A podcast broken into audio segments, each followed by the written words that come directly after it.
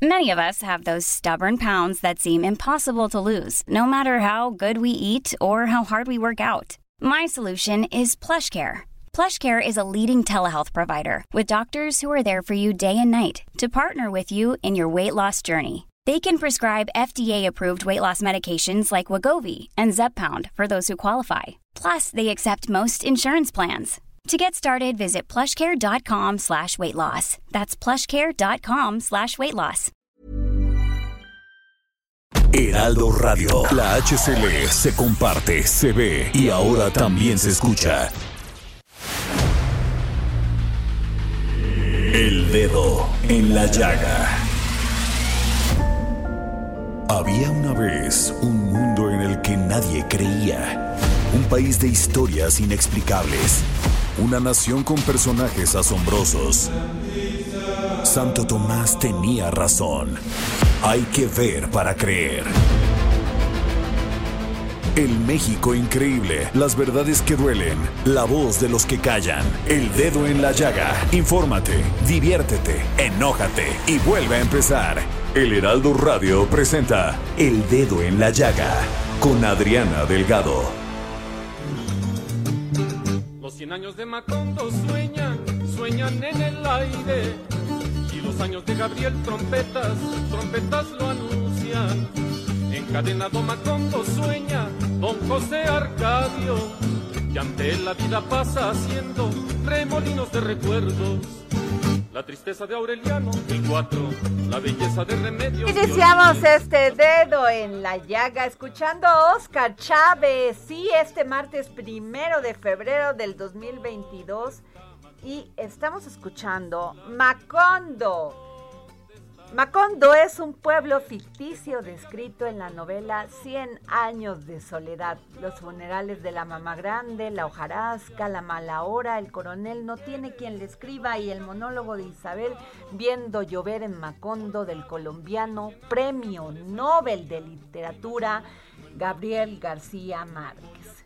En 2005, por una iniciativa local, se propuso renombrar a Arang Aracataca, pueblo natal de García Márquez, como Macondo, como el fin de con el fin de reactivar la economía de este pueblo sumido en tal pobreza que se había declarado en quiebra. Sin embargo, el referéndum realizado en Arata, Aracata, Aracataca mostró un escaso interés por parte de sus habitantes y la medida no fue aprobada. Sin embargo, Oscar Chávez, con su voz, con su talento, pues lo pone en primer lugar porque además era su fan número uno y amigo, Gabriel García Márquez de Oscar Chávez. Escuchemos. Don José Arcadio, que ante la vida pasa haciendo remolinos de.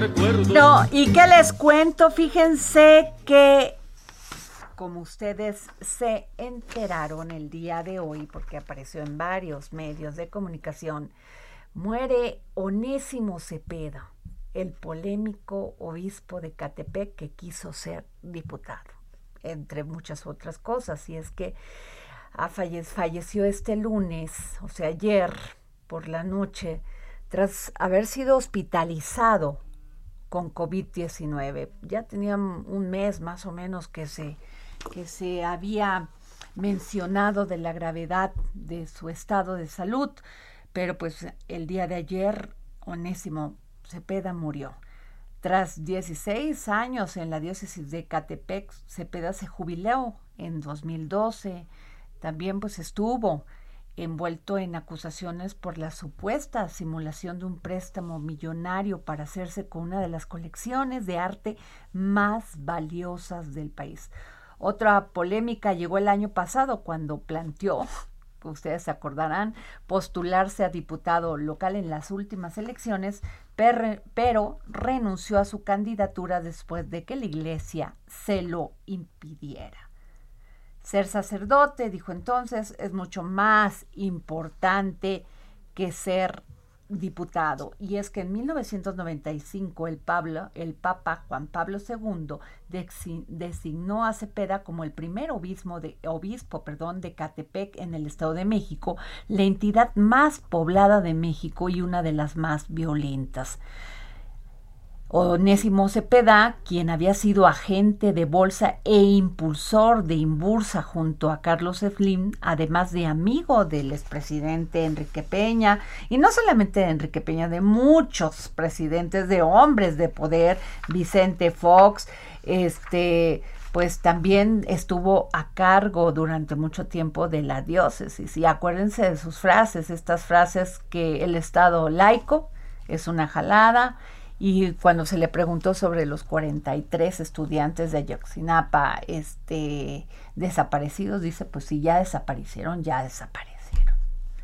Entonces, bueno, fue en su vida un hombre muy polémico, muy polémico, y hay una persona que lo conoció muy bien, y estoy hablando de Félix Fuentes, quien es un gran periodista, columnista, conductor de, de, programas de televisión y una persona muy querida y muy respetada en el medio. ¿Cómo estás, Félix Fuentes?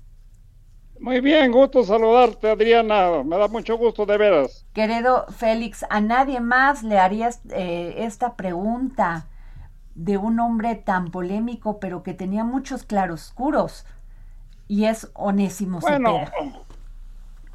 Onésimo Cepeda efectivamente fue polémico, porque luego se metía en algunos problemas que no tenían importancia, pero él los hacía grandes. Ajá. Y como tú lo acabas de mencionar, incluso quiso ser diputado. Fue un jurista muy reconocido, y como todo ser humano, pues tenía sus pros y sus contras. Yo te quiero decir que lo conocí cuando yo tenía 45 años de edad, ya ni te digo los que tengo ahorita, porque bueno. Querido Félix. Ajá. Este, y tuvimos un trato muy amable, a veces polémico. Te quiero decir que yo de hecho, aprendí a jugar golf por culpa de él. Ajá. En mis tiempos de joven, Ajá.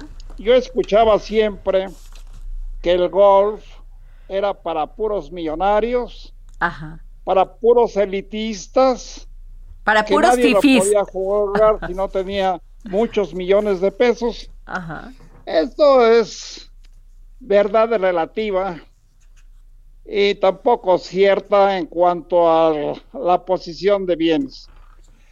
Fíjate que en una ocasión me dijo Carlos Salomón Cámara, este, ya había sido todavía no era director de la Lotería Nacional, cuando me invitó a que fuésemos con un amigo suyo a Acapulco a un torneo de golf en el campo de Tres Vidas. Yo todavía no jugaba gran cosa, era yo muy principiante, pero la persona que invitaba era precisamente Onésimo Cepeda.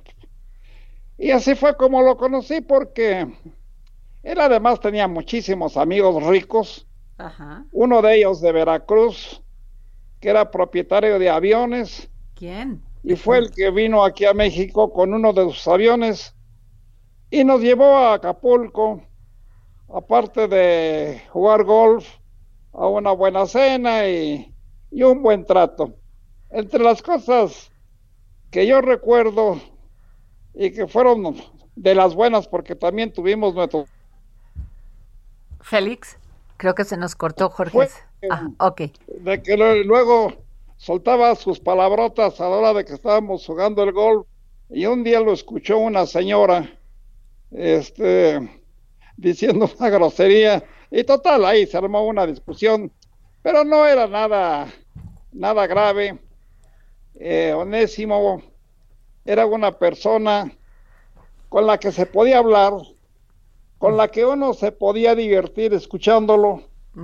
Y bueno este siempre tuvimos eh, un trato, como te digo, muy amable y a veces de jaloneo por culpa del golf. Total que en esa ocasión que me invitaron a Acapulco y después a una cena, me llevé la gran sorpresa de que fuimos a un centro nocturno llegó un conjunto musical y qué barbaridad. Cantó. Qué voz tenía Onésimo y qué bonito cantaba, ¿eh? Wow. Oye, Félix, y, y lo que sí me causa así, porque este, pues ah, eh, como interés es saber por qué cambia su oficio de ser un hombre, un financiero importante que incluso había trabajado con Carlos Slim para ser este pues sacerdote, cura. mira, no, él eso no lo decía, pero además en el tiempo que estuve, que estuvo como obispo, y eso sí, me tocó verlo todavía en sus últimos días de sacerdote, era gente muy estimada allá en, en San Cristóbal.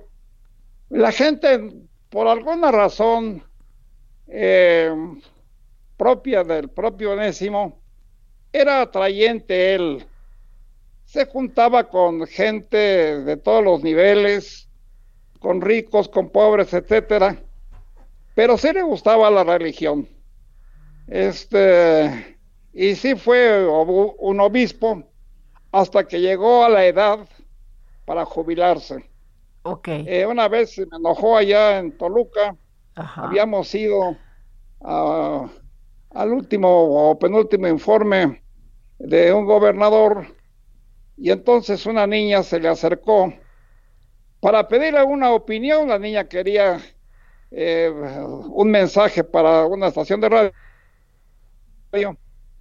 y entonces este, le contestó Onésimo de mala manera, y ahí yo sí me molesté, le dije, oye, es una chiquita que quiere que le des una noticia, no seas malo, dáselo.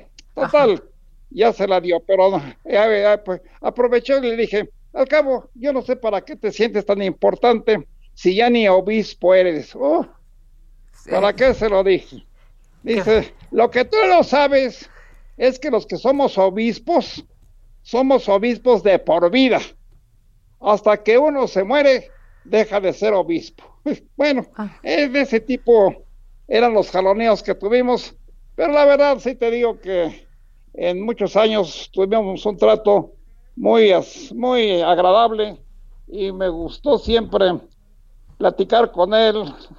Yo lo vi dos veces en los últimos 15 días y me pudo mucho me dolió, la verdad te lo digo, ver que su rostro ya lo tenía muy descompuesto, volteaba con dificultad y vamos, yo no creí que ya fuese a morir tan pronto eh, como yo lo vi, pero pues se nos fue y la verdad es que se trató de un agente, tú ya lo mencionaste, polémico, pero, pero no era un maloso era un buen hombre, que lo mismo fue sacerdote, que lo mismo se dedicó a las finanzas, que lo mismo se metió en el asunto de la política y de leyes. Eh, era muy versátil en, en ese sentido. Muy bien. Pues Félix, te agradecemos que nos hayas tomado la llamada del dedo en la llaga, como siempre, Félix, con mucho cariño, con mucho respeto hacia tu persona, a tu trabajo periodístico. Gracias. No, hombre, pues con mucho gusto. Eh, algún día platicaremos más de, de Onésimo, pero por lo pronto sí quiero concluir diciendo que fue una gran persona, que luego tenía sus detalles eh, casi, casi violentos, pero no, él, él era un agente tratable y la verdad que dejó mucha gente mucha gente que lo quisimos y lo admiramos. Muchísimas Muchas gracias, Adriana. Gracias, gracias por llamarme. Gracias. Bueno, pues este, ¿qué les cuento? Pues ahí está lo, lo, este, un gran amigo de Onésimo Cepeda. El día de ayer murió el obispo de Catepec.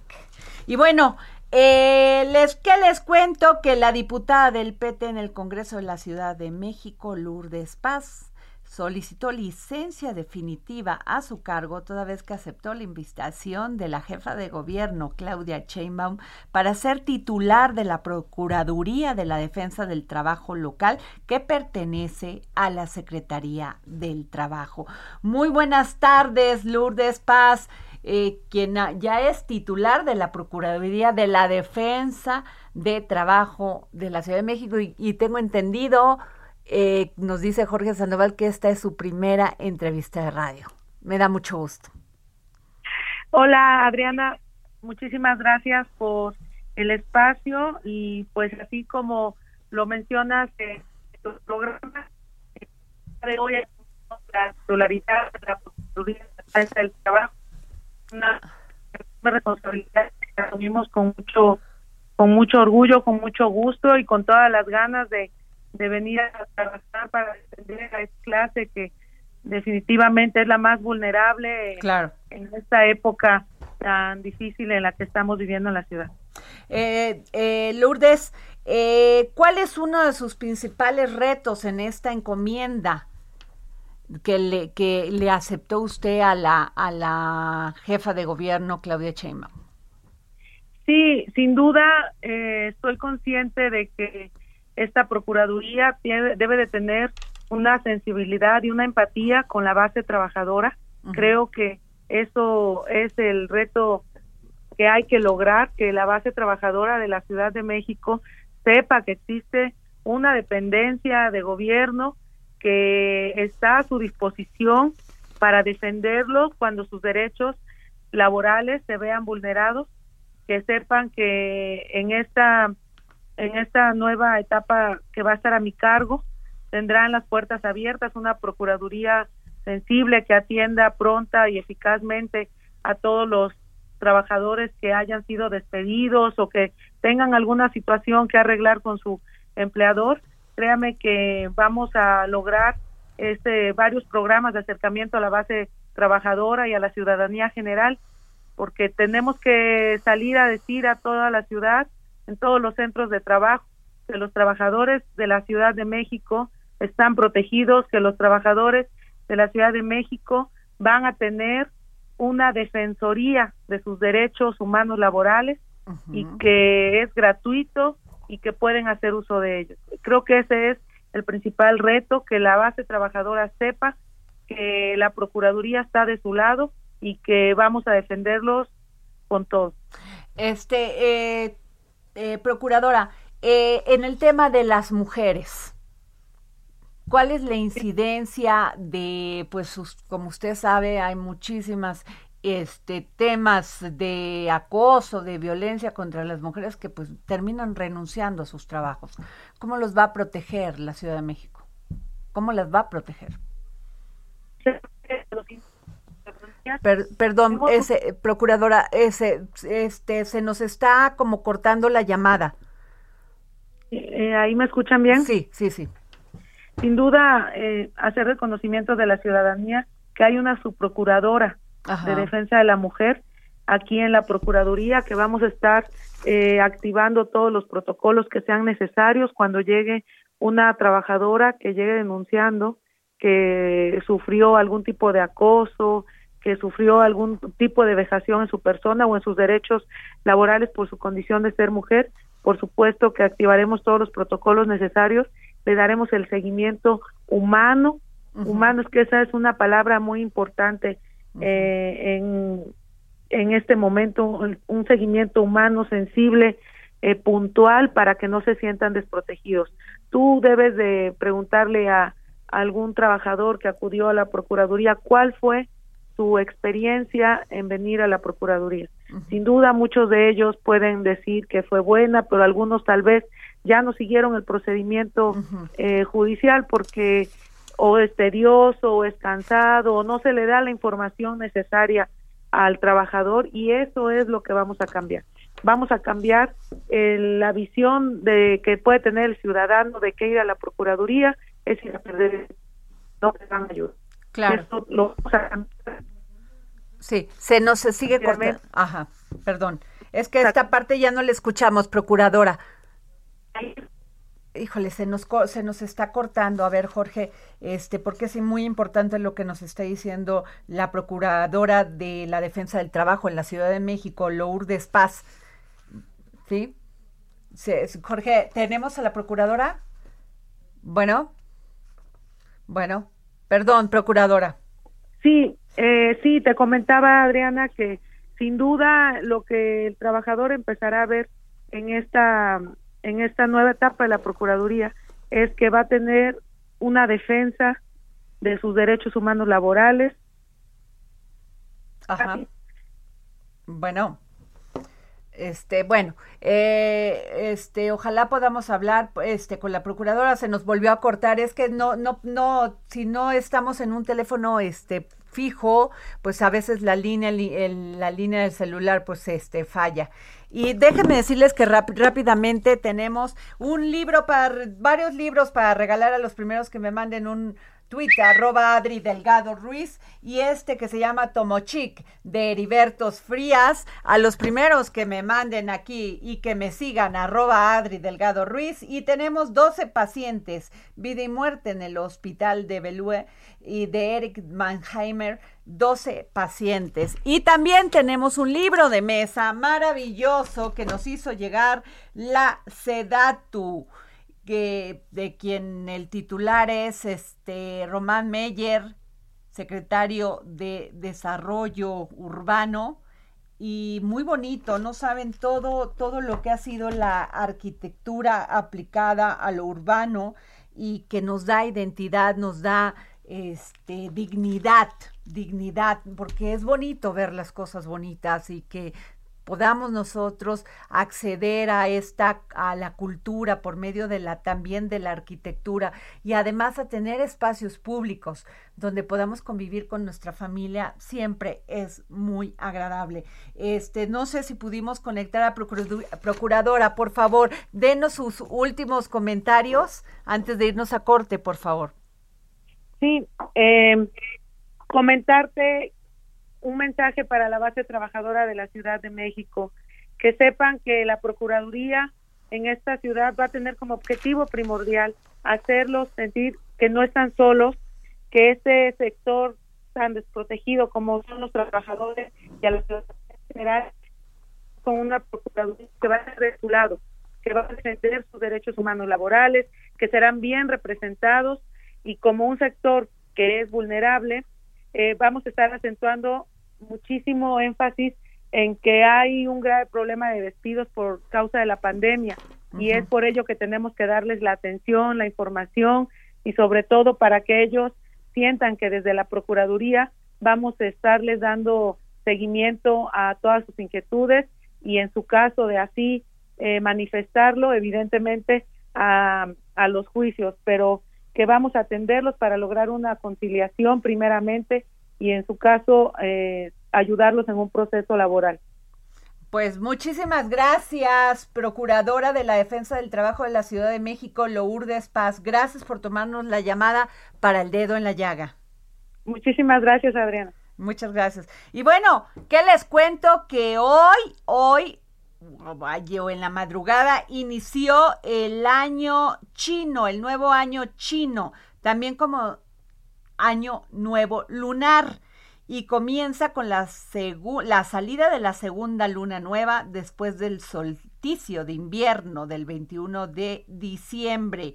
Y esto pues, este, pues ocurre entre el 21 de enero y el 20 de febrero.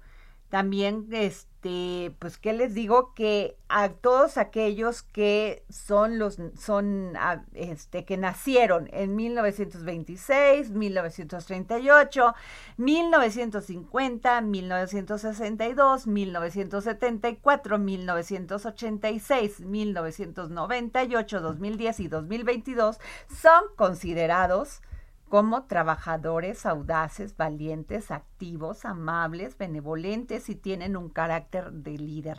Son apasionados y tienen un gran corazón. El 2022, este año que inicia, es un año de tigre.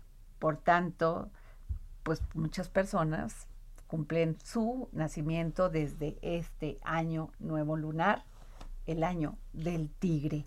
Así que Jorge Sandoval, ¿tú de qué, eres en el, en, el, en, el, en el calendario chino? Yo soy gallo y tú qué eres? Dragón. Dragón, de 1964. Oye, y qué interesante, porque toda la, toda la, simbología que tiene para los países asiáticos el año nuevo, ¿eh? Es muy importante. Hay que ir a la calle de Dolores hoy. Ay, hoy se está llevando a todo, eh, a todo, todos los festejos del año nuevo lunar del tigre. Bueno, nos vamos a un corte y regresamos. Encadenado Macondo sueña don José Arcadio y ante la vida pasa haciendo remolinos de recuerdos. Sigue a Adriana Delgado en su cuenta de Twitter, arroba Adri Delgado Ruiz. Además, te invitamos a enviar tus opiniones y comentarios en texto o por mensaje de audio a través de WhatsApp al 55 2544 3334. Y si quieres escuchar El Dedo en la Llaga de El Heraldo Radio, en cualquier momento y donde quiera que te encuentres, descarga el podcast disponible en Spotify y iTunes. Many of us have those stubborn pounds that seem impossible to lose, no matter how good we eat or how hard we work out. My solution is PlushCare. PlushCare is a leading telehealth provider with doctors who are there for you day and night to partner with you in your weight loss journey. They can prescribe FDA-approved weight loss medications like Wagovi and Zepbound for those who qualify. Plus, they accept most insurance plans. To get started, visit plushcare.com slash weight loss. That's plushcare.com slash weight loss. Heraldo Radio. La HCL se comparte, se ve y ahora también se escucha.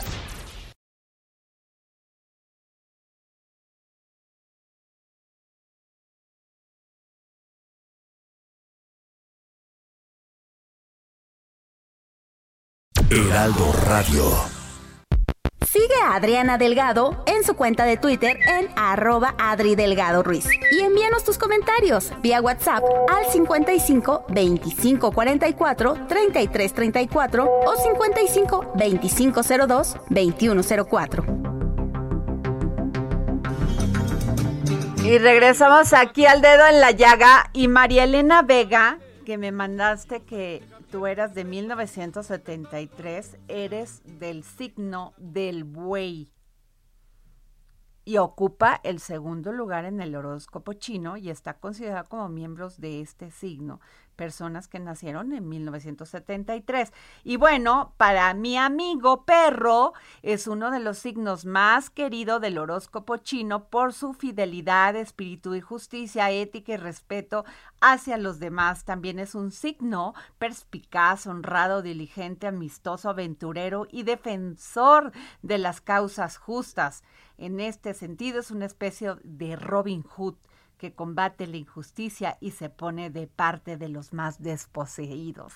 Ahí están a, María Elena Vega y a mi amigo perro que nos pidió que dijéramos de qué, o sea, que de qué se trata, ¿no? Ser perro. Y María Elena es güey. bueno, este, ¿qué les cuento? Nos vamos a mi columna en voz de Denise Cuadra, porque el tema de esta semana sin duda es el tema de la reforma eléctrica. Y el título la pueden encontrar en la página 8 de la sección del país en el Heraldo de México impreso y se llama Contratos Leoninos.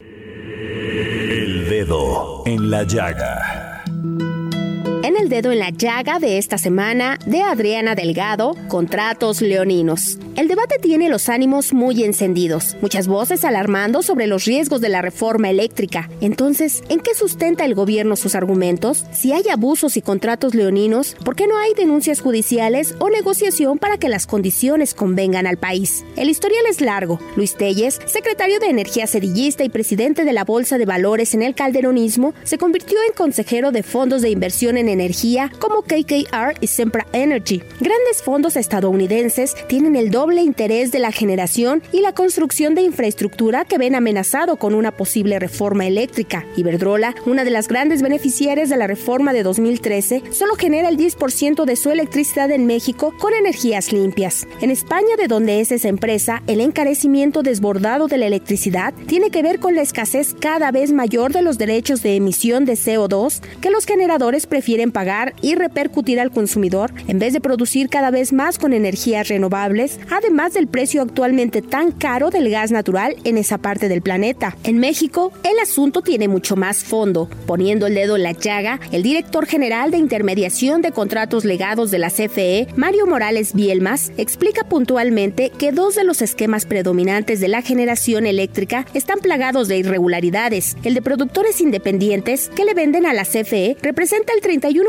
de la electricidad que se produce en el país. Los contratos se firmaron en dólares, dejando al Estado el riesgo cambiario. Ya en la mano, los beneficiarios se encontraron con que el aval de la CFE les daba acceso a financiamientos con tasas del 5% en promedio, pero se lo cargaban en 12%, volviéndolos tan caros que cada central se pagó entre 3 y 4 veces y al final no quedaba en manos de la empresa pública. El esquema de autoabasto representa el 12% del mercado. Grandes empresas industriales instalaron sus propias centrales generadoras. En 2010, la autoridad les regaló prácticamente el usar la red de transmisión para llevar su electricidad a los lugares donde la ocupan. Ese ahorro abrió un mercado negro. Ahora venden parte de su electricidad más barata a otras empresas como cadenas de tiendas y supermercados. Eso es ilegal, pero de nuevo con el contubernio de funcionarios encontraron un legalismo. No es un servicio público, sino una transacción de privado a privado. Con la reforma de 2013, esos dos esquemas recibieron protección adicional. En el caso del autoabasto, tienen prioridad de acceso a la red de transmisión. En cuanto a los generadores independientes, las centrales que construyan pueden hacer ofertas de costos siempre como si fueran nuevas y eficientes, aunque dejen de serlo. Hay más. Los contratos para la construcción de gasoductos son por una inversión original de 12 mil millones de pesos, pero con los intereses abusivos van a terminar costando más de 60 mil millones. ¿A dónde irían esos gasoductos? A 14 centrales eléctricas de la CFE que al menos hasta ahora ni siquiera existen. Eso sí, pasando cerca de las centrales de generadores privados. Argumentos técnicos y financieros para sumar a la discusión. Sí, se necesita una reforma eléctrica. En voz de Denis Cuadra. Muchas gracias. Muchas gracias, Denise. Y déjame decirle, déjeme decirles que si quieren escuchar mi columna, que este que sale todos los martes aquí en el Heraldo de México y agradezco a nuestros jefes que me permitan dar mi opinión, eh, la pueden encontrar en el podcast, en mi podcast de El Dedo en la Llaga. Ahí me hacen mis compañeros el favor de, de, de ponerla para que esté a su alcance para que puedan seguirme por el podcast arroba Adri Ruiz y en, el, en Spotify es el, el, el, dedo en la llaga. Muchísimas gracias. Y bueno, fíjense que hoy leí una, una nota de David Brooks del periódico La Jornada, donde dice Nueva York, Donald Trump y sus aliados políticos no ocultan que están dispuestos a promover un golpe de Estado para tomar el poder con el expresidente prometiendo que si vuelve a gobernar en el 2024, perdonará a los cientos de arrestados que intentaron tomar por asalto el Capitolio hace más de un año y confesó que su objetivo era invalidar la elección, mientras políticos republicanos exhortan a sus bases a desconectar la maquinaria electoral y llegar armados y listos a disparar en los próximos comicios. Y por otro lado, que investigan intentos para subvertir la elección anterior por parte de Trump han solicitado protección del FBI después de que el expresidente invitó a sus fanáticos a atacarlos. Y le pedí a don Pepe Carreño, que es experto en estos temas, internacionalista, editor de la sección Orbe en el Heraldo de México, que me diera su opinión. Don Pepe, ¿cómo está? Adri, muy buenas tardes, muy bien, muchas gracias. ¿Usted? pues este delicado este tema de que Trump estaría dispuesto a promover un golpe en Estados Unidos para volver al poder.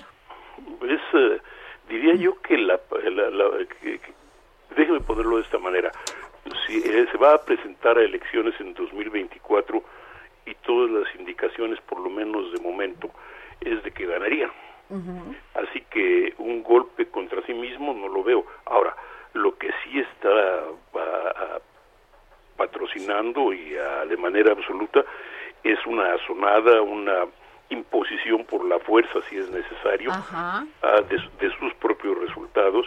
Está desconociendo echando atrás o, tratando de desconocer y echar abajo toda la estructura electoral de los Estados Unidos que curiosamente está controlada por los gobiernos estatales, muchos de los cuales son republicanos y muchos de los cuales declinaron las ah, del señor Trump para ah, para invalidar las elecciones de, de, noviembre de 2020.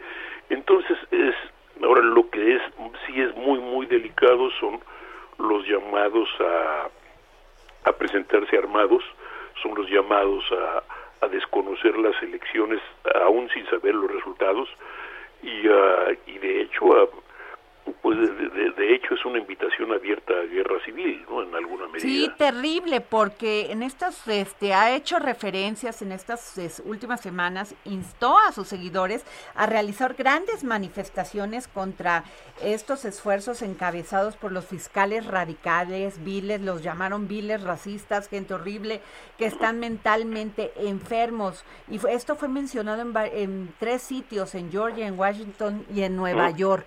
O sea, y está pidiendo que se desconozca la, la elección. Digo, ya está el presidente Biden, este pues como en, el, en la Casa Blanca y que des, y sobre todo eh, invita a sus bases a desconectar la maquinaria electoral. Es, eh, mire, lo que está haciendo en términos reales es eh, tratar de excitar a sus bases lo más lo, lo, más que puede tratar. Primero, recordemos que hay este año en elecciones legislativas y es posible, para no decir que probable, que los republicanos ganen la mayoría en las dos cámaras del Congreso, con lo cual el, obviamente asumirían una ventaja considerable en términos de definir las próximas elecciones, las elecciones presidenciales. Además, pues varios de los estados importantes del país, incluyendo Texas, van a tener eh, elecciones también, con lo y los republicanos están en posición para ganarla, con lo cual también esto pone a Trump como el líder indiscutible del Partido Republicano, es parte, parte de sus llamados es eso, parte de sus llamados es agitar, probar que tiene seguidores dispuestos a hacer lo que sea necesario. Ahora, uh, si fuera eso, si, si, si sus llamados fueran tan exitosos, pues probablemente no, no tendría necesidad de presentarse a elecciones en, en 24, ni de ganar la candidatura presidencial republicana que parece que está al alcance de su mano. Pero uh, el hecho real es que Trump es, uh, ¿cómo decirlo? Es, es, es un hombre pues con un ego exagerado y con una megalomanía formidable. ¿no? Entonces, uh, y, con una, y además con una hipérbole brutal. Acuérdese que es vendedor, eh, es, que, su, que su gran fuerza es ser vendedor y hiperbólicamente está llevando la, la oratoria al extremo. ¿Que es posible que se convierta en realidad? Sí. Híjole, a, mí, a mí me impacta eh, Texas, don, don Pepe, que han estado muy cerca de él y con estos mensajes muy racistas. Mire, en Texas, déjeme decirle una cosa, Greg Abbott, que es el gobernador de Texas, el gobernador republicano de Texas, ya puso por su cuenta 10.000 hombres de la Guardia Nacional Tejana en la frontera. Claro, está, tratando, está tratando de construir su propia versión de muro fronterizo. Está permitiendo la llegada aparentemente de, estos grupos casamigrantes. eh, y, todo, y todo esto invocando, por un lado, el, lo que ellos consideran el fallo de, del presidente Biden en controlar la frontera y por otro lado, pues el, el hecho real de lo que califican como invasión de Estados Unidos por, por grupos que vienen desde México, ¿no? Así es, don Pepe, pues este le agradezco mucho que, que nos haya tomado la llamada, don Pepe, ya lo extrañábamos aquí en el dedo en la llaga así en vivo, porque es cuando se disfruta, siempre se disfruta don Pepe Carreño su conocimiento y su sabiduría, pero más así cuando nos da su opinión en vivo. Gracias, don Pepe Carreño. Adri, muchísimas gracias. Bueno, ¿y qué les cuento? Que fíjense que es un tema porque este eh, ha pasado desapercibido este tema del cual les voy a platicar. Porque este, pero como bien dice Jorge Fernández, mi querido amigo, este columnista del Excelsior, conductor de ADN, de noticias de ADN, conductor de programa en el Heraldo de México, dice que este tema ha pasado desapercibido, pero que cuando estalle ganará, generará, perdón, otra crisis y es la propuesta que presentó la senadora Olga Sánchez Cordero con el apoyo de la bancada de Morena para modificar el sistema de notarios en el país con cambios importantes al artículo 121 de la Constitución. Este tema ya lo había trabajado y lo había también escrito en su columna Viviana Belsazo en su columna Bajo sospecha del periódico de La Razón. Entonces, creo que es un tema bien importante. ¿Qué, ¿Qué va a pasar con los notarios después de que cumplan 75 años? Incluso Olga Sánchez Cordero, quien fue ministra de la Corte, quien es este, presidenta de la Cámara de Senadores, pues también tiene varias notarías y de conocidos y de familiares, y ella por lo menos ya tiene 70 años. Entonces, eh, sin duda va a generar muchísimo ruido porque lo que se cree es que al dejar estas notarías, estas personas, al llegar a cumplir 75, pues a quién se las van a dar. ¿No? Y son notarías de mucho prestigio. Le pedí al licenciado Luis Antonio Montes de Oca, presidente del Colegio de Notarios de la Ciudad de México y notario también, que nos pudiera tomar la llamada. Sé que está este, tomando el cargo de esta presidencia del Colegio de Notarios de la Ciudad de México, licenciado. Buenas tardes. Hola, buenas tardes Adriana, ¿cómo estás? Qué gusto saludarte. Creo que es también su primera entrevista en el dedo en, en radio, ¿no? Así es. Ah, pues muchas gracias por entrenando contigo.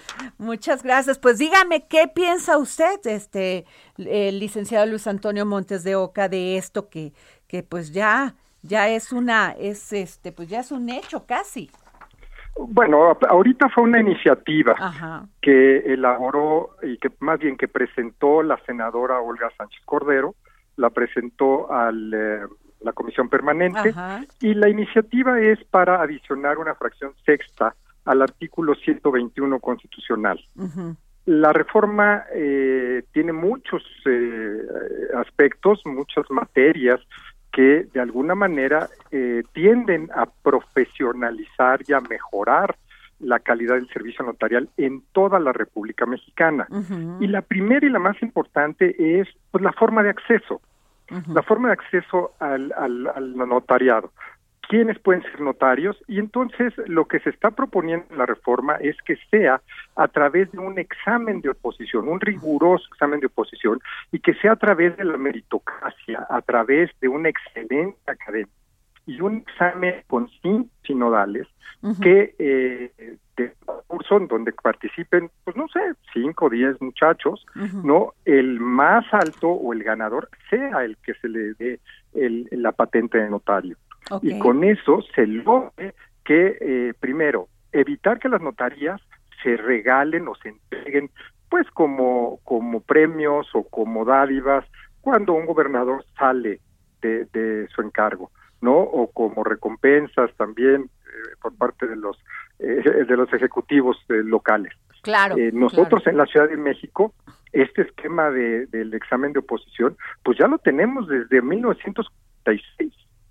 Y eh, pues ha dado muy buenos resultados. Entonces, esa es la razón por la que se quiere llevar a otro nivel, a nivel federal, para que de ahí se tome en cuenta, se actualicen las constituciones locales de cada una de las entidades y que eh, se acepte como único esquema de acceso al notariado el examen de oposición. Ese es un dato muy importante. Otro es también la territorialidad en donde los notarios nada más pueden dar fe en el lugar en el que les fue expedida la patente de notario. Ah, ok. ¿Eso no, pasaba antes? ¿Eso no pasaba antes? Ah, no, no, hay, hay lugares, o más bien estados como Coahuila, en donde sus leyes les facultan a dar fe de, en cualquier parte del territorio nacional, mm. siempre y cuando se refiera a inmuebles que estén ubicados en el territorio de Coahuila, pero pueden salir a recabar firmas los notarios eh, fuera del territorio de Coahuila. Ah, Y entonces con esto se, se, se limita ese esquema en donde los notarios, como estamos en la Ciudad de México, únicamente podemos dar fe siempre y cuando el acto se otorgue ante la fe notario en la circunscripción territorial en la cual o para la cual se le otorgó la patente de notario. Ok.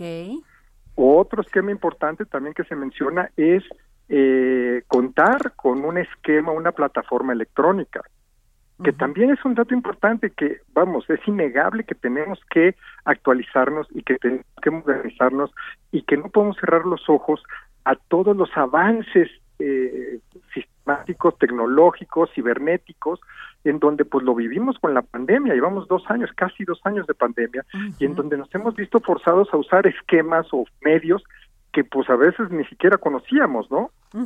Yo te puedo decir que yo antes de, de, 2020, hablar de un Zoom o hablar de un Teams o hablar de un esquema de comunicación con imagen, pues no no no era factible, ¿no? No, no, lo, usábamos. Ajá. Y hoy en día en la Ciudad de México ya podemos otorgar testamentos a través de esquemas de comunicación remotos. Ok, ok, claro. Entonces eso pues va ayudando, como a través de la mejora y de la actualización en las plataformas electrónicas. Ok.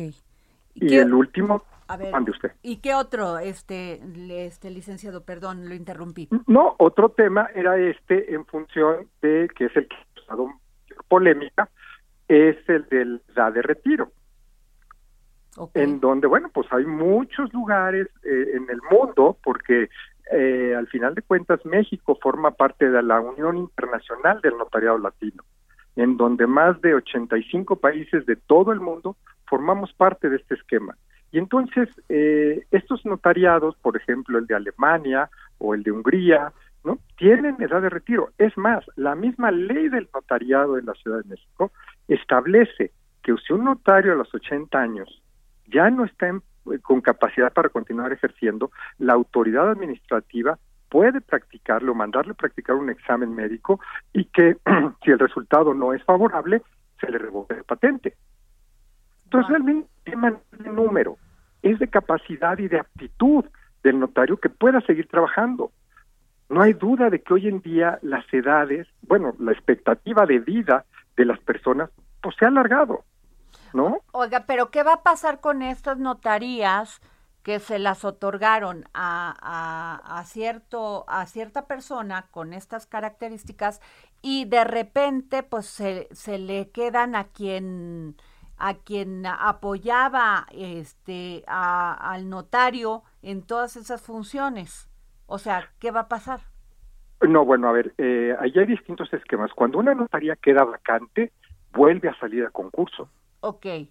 O sea, no se queda a quien el notario diga. Ah, ok, okay O sea, la notaría queda vacante por renuncia, por Pero si cuenta haber estado ahí o tiene que pasar, eh, regirse bajo las... Ah, Exacto. Es concurrir a un examen en igualdad de circunstancias con todas las personas que tienen y que cumplen con los requisitos que marca la ley. Muy bien, muy bien. entonces una notaría que está vacante sale a concurso y pues todos los que son aspirantes y que cumplen con los requisitos de ley tienen la oportunidad de participar y concursar académicamente en un examen de oposición para que el más alto de los muchachos que se presenten, y digo muchachos porque normalmente son jóvenes, claro. ¿no? Eh, los que están buscando una notaría. Y entonces eh, sale a concurso porque está vacante y de los muchachos que se presentan, de entre ellos, pues el más alto es el que se le otorga la patente de notario. Entonces, ese es el esquema que se está buscando. Y pero eh, lo que lo que leí en, en, la columna de Jorge y de Viviana, pues es que dejaría a muchas notarías y su notario que todavía está con este que tienen todas las capacidades, las aptitudes para seguir pues fungiendo como notarios. Bueno, sí, sí, sí, se hace así a rajatabla la, la disposición de los 75 años, efectivamente o sea, sí habría muchos notarios que ya están en el límite o ya los sobrepasan y que, pues, de alguna manera tendrían que eh, dejar la notaría para que se volviera a concursar. Ahora, este, la notaría es nada más esta, esta, este, como dice usted, esta patente, pero donde está la notaría seguiría perteneciendo al notario. Claro, porque ah, ese es el inmueble. Ok. Y el inmueble es distinto. El inmueble es propiedad de cada notario y muchas veces son rentados. Ok. Rentados, prestados o propiedad de cada notario, pero eso es distinto, o sea, eso, eso es de la familia o del propio notario que está renunciando eh, o que se le revoca la patente y bueno, pues él ya con su inmueble podrá disponerlo para para otro fin. Licenciado Luis Antonio Montes de Oca, esto de que tienen que ser imparciales económica y jerárquicamente del poder público, ¿a qué se refiere? Eh, en que nosotros somos eh, licenciados en derechos particulares. Nosotros no dependemos del, de, la, de la administración pública. No somos funcionarios, no, no tenemos un sueldo. Entonces, ¿qué sucede? Que como no tenemos un sueldo, no tenemos un esquema de jubilación o un esquema de, eh, de indemnización, eh, bueno, pues cada notario en forma particular como cualquier otro profesionista, como un abogado, como un arquitecto, como un ingeniero civil, en fin, que se dedica a la profesión libre, bueno, pues nosotros así lo que dice establece la ley de notariado, que somos particulares, investidos de fe pública, y que entonces nosotros lo que tenemos derecho a cobrar por la prestación del servicio que, damos es un honorario. Ok. Y entonces en esa medida, bueno, cada notario tiene que ir haciendo su propia, eh, pues su propio esquema de retiro, su propio ahorro, para cuando pues decida eh, renunciar a la notaría, tenga con qué sobrevivir. Pues muchas gracias, licenciado. Ya nos viene la guillotina. Gracias, Luis, eh, Luis eh, licenciado Luis Antonio Montes de Oca, presidente del Colegio de Notarios de la Ciudad de México. Muchísimas gracias por darnos esta entrevista. Hasta luego. Muchas gracias. Nos vemos. Gracias. El Heraldo Radio presentó El Dedo en la Llaga con Adriana Delgado. Heraldo Radio 98.5 FM, una estación de Heraldo Media Group, transmitiendo desde Avenida Insurgente Sur 1271, Torre Carrachi, con 100.000 watts de potencia radiada. Planning for your next trip? Elevate your travel style with Quince. Quince has all the jet-setting essentials you'll want for your next getaway, like European linen, premium luggage options, buttery soft Italian leather bags, and so much more and is all priced at 50 to 80% less than similar brands. Plus, Quince only works with factories that use safe and ethical manufacturing practices. Pack your bags with high-quality essentials you'll be wearing for vacations to come with Quince. Go to quince.com/pack for free shipping and 365-day returns.